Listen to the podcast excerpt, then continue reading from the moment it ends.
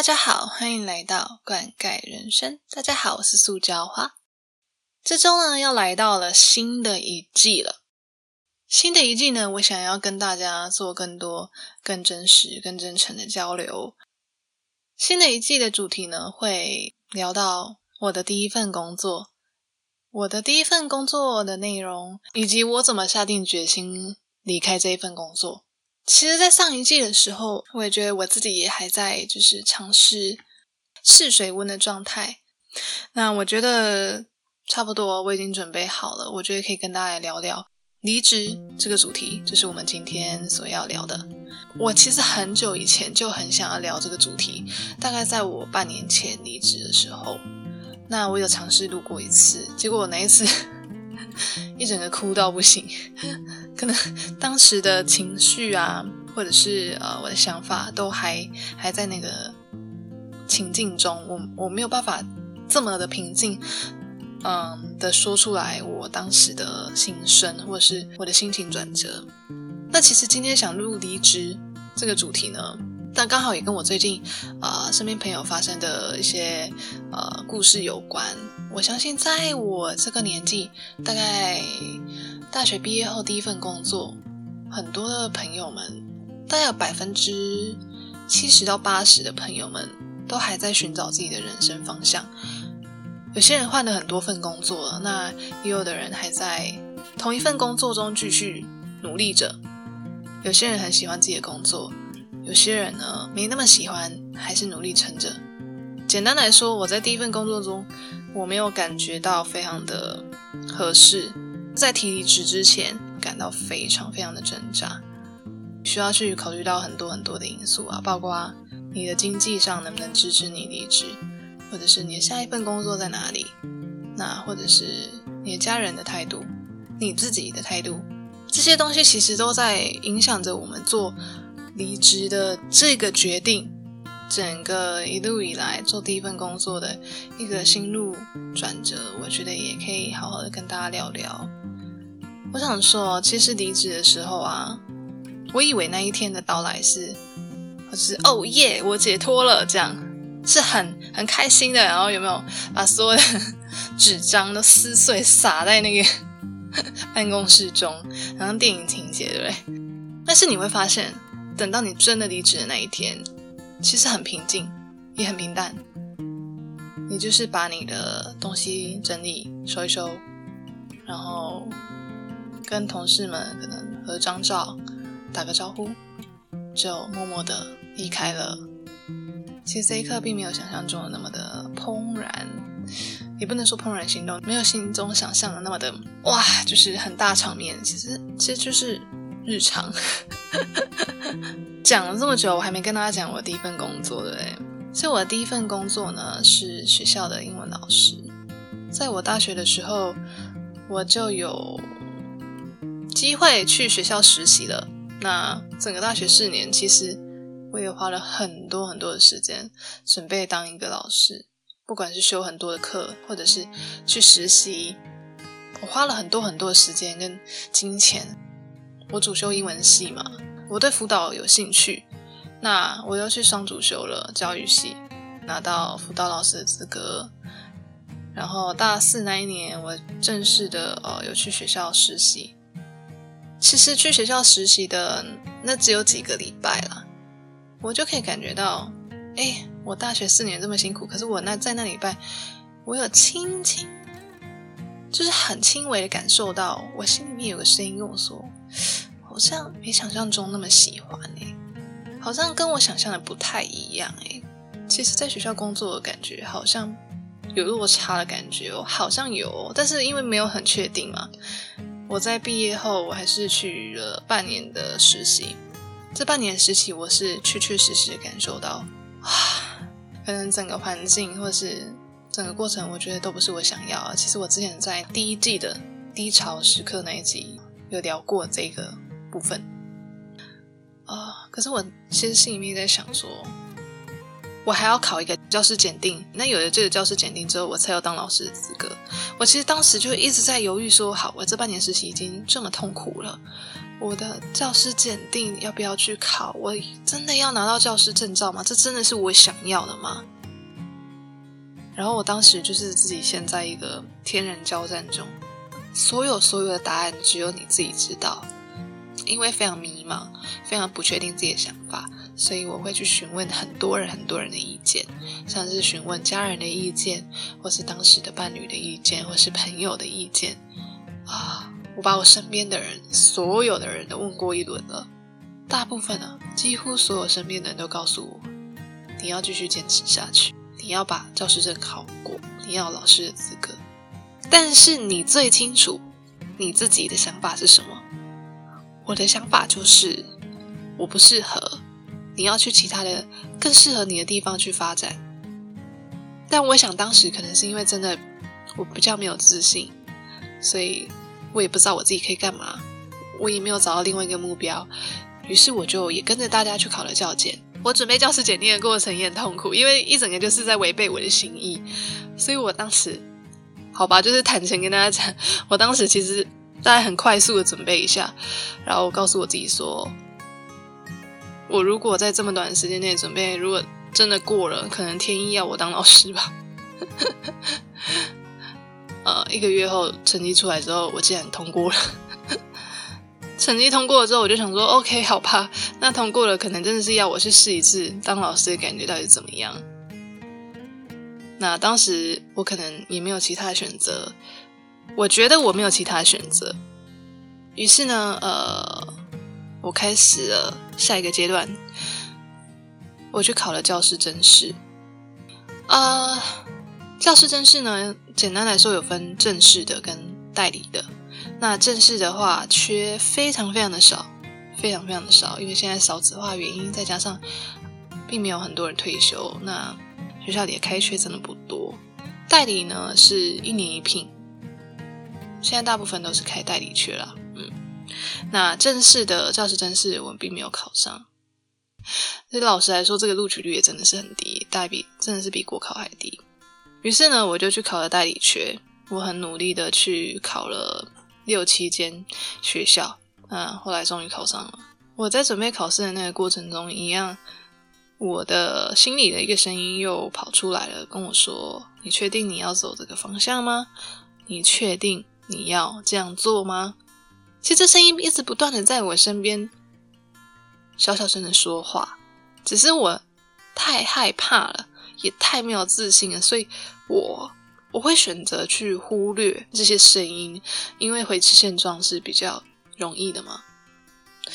去当了一年的老师，这一年呢，在学校里面，老实来说，更加 确定了，我真的不喜欢。呃，我觉得可能是学校体制吧，学校体制其实是一个比较保守、比较传统的一个体制，跟我的个性是不符合的。那我能够发挥的空间也真的是比较少。种种种种的声音，已经是大到我可以感受到，说我心里面真的是非常强烈的跟我反对，说老师真的不适合你，你真的要去走别条路了，拜托你赶快离开。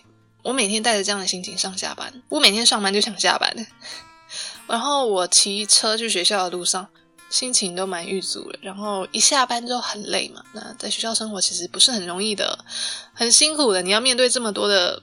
小朋友们不是大家想象中那么容易的哦。我每天下班回来几乎都是哭着回来，就是边骑车边哭着。然后当时的心情是有点无助的，因为我觉得好像没有人可以理解。大家只看到说，当老师这个职业，你有很稳定的薪水，你有一个很好的名声，可是看不到你背后的辛酸。而且在那一年工作的时候，其实我也很常跟我家人抱怨，那时候也面临了很多事情。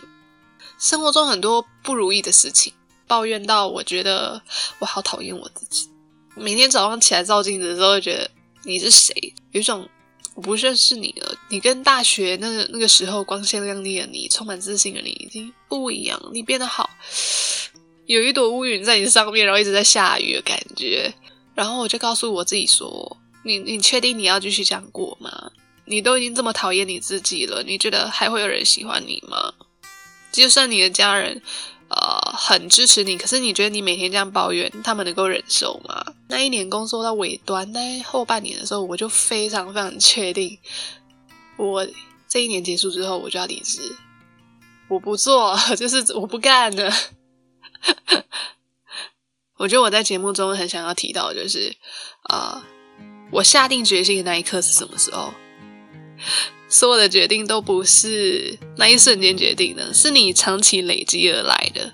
我真的下定决心的时候，是我已经累积了很久，然后在最后可能那个瞬间，我觉得哦，我的妈呀，真的不行了，我撑不下去了。所以这东西不会是一瞬间的，它是长期累积的。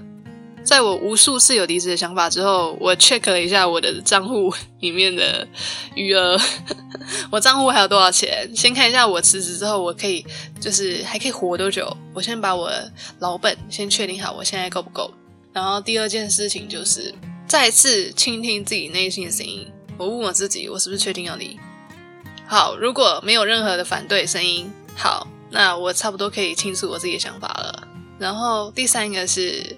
跟家人稍微讨论一下，但是你们一定很清楚，只要你跟家人或家里的长辈提到说，哎，我有点想要离职，其实大部分人会担心，第一份工作是当老师嘛，那很多长辈、很多家人亲戚就会觉得，你有机会可以当老师，那很好哎，就是他们可能会觉得我都没有机会，就是我没有办法，但是你可以，你你确定吗？你要放弃这么好的机会吗？然后这些声音会动摇你。让你觉得啊，我做的决定不知道是不是对的，会不会是错的？我能够负责吗？其实我现在想一想，其实那些动摇你的声音，它都是为了要让你更加确定你未来要走的方向。所以，其实我后来后来发觉，其实那些动摇声音，它反而成为我更加确定要离职的动机，因为我心里面更加更强烈反驳其他人的质疑。对我就是确定我要离职。我觉得。我不想要为了就这一份工作，然后让我整个人搞到呃身体很差，然后我心里面很不舒服。我我去看镜子，我就觉得我好讨厌我自己，我怎么长得这么丑？我觉得我好看起来好凶，就是我整个脸没有笑容。我不想要这样，我不能再这样对待我自己了。如果我是真的很，我真的很爱自己，我不能再这样做。所以这大概是我真的下定决心要离职。的时候的想法，然后我想要给自己一个机会重新开始，有点像是裸辞吧，也不算裸辞。嗯，对我没有，我没有很确定我下一份工作要干嘛，我也没有很确定我之后目标干嘛，我就辞，我就是离职，我就走了。因为我觉得我当下的首要之务就是我要先好好照顾我自己，我要先好好的看看我现在到底是什么样的状况了，我还有没有办法。慢慢的陪我自己，然后慢慢的让我回到一个稳定的状态，回到那个我喜欢的状态。心态转折真的是非常的很长啦。然后离职之后，我就发现说，哎，我真的过得比较快乐。哎，我觉得我有比较快乐。我觉得我没有在抱怨了，我觉得我也没有在讨厌自己了。我反而透过离职后每天的生活吧。慢慢的一点一点再把自己再提升状态回来，离职后的生活会是怎么样呢？这大家想必也很好奇，对不对？我想这一个这个主题的话，我之后会再开几个集数，然后来聊这个主题。因为离职后生活跟大家想象的又完全不一样哦，很多时刻、很多人生的那个场景还是历历在目。但我发觉，呃，我觉得最难跨出那个。门的原因是因为不相信自己，或者是可能当时还没有足够自信，会让你跨不出去。跨出去的关键是，你愿意相信自己，即使你自己当时还没有那么好，你也愿意相信你有一天会变得很好，会变得你很喜欢的样子。即使啊之后的路可能。